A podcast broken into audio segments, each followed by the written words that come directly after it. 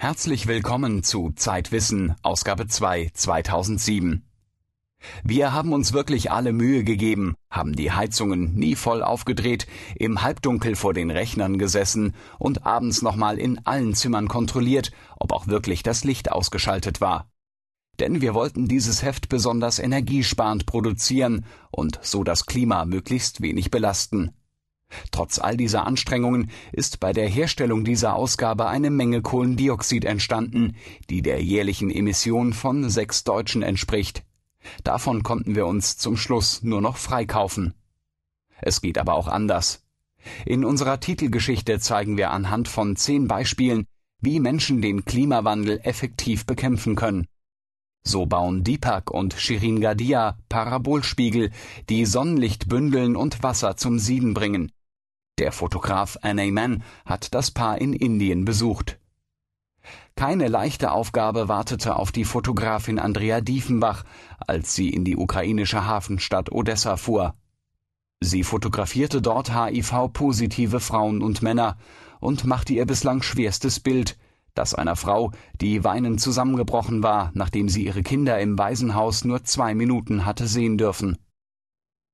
Zeitwissenautor Jens Ülecke hatte eine lange Wunschliste der Redaktion dabei, als er Adrian Boyer interviewte. Der Brite hat ein Gerät entwickelt, das die verschiedensten Dinge herstellen können soll. Doch ganz so weit ist Boyer mit seiner Erfindung noch nicht, die Wünsche der Redaktion blieben unerfüllt. Noch. Seit dieser Ausgabe hat Zeitwissen einen neuen Chefredakteur, ich löse Christoph Drösser ab, der sich künftig wieder ganz auf seine Arbeit für das Ressort Wissen der Zeit konzentrieren wird. Eine spannende Lektüre wünscht Ihnen zum ersten Mal Jan Schweitzer, Chefredakteur. Kruzifix nochmal.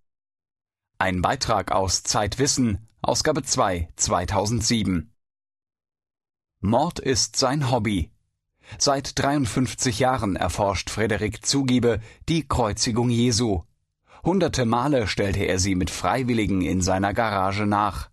Am liebsten kreuzigt er Familienmitglieder, schon aus juristischen Gründen. Ein Text von Ute Eberle. So richtig überzeugt hatte Frederik Zugiebe der Vorschlag schon am Telefon nicht. Nun, sagte er, vermutlich wird es Zeit, auch Frauen zu kreuzigen. Doch seiner Stimme war anzuhören, dass ihn die Aussicht, mit einer deutschen Journalistin anzufangen, nicht sonderlich begeisterte. Und so ist es nicht erstaunlich, dass am verabredeten Morgen Ersatz auftaucht. Zugiebes jüngster Sohn Kevin, Maschinenbauingenieur und 42 Jahre alt, tritt mit nacktem Oberkörper und Shorts aus dem Haus und zieht ein Gesicht, als wäre er lieber woanders. Fast wäre es ihm geglückt, sich zu drücken.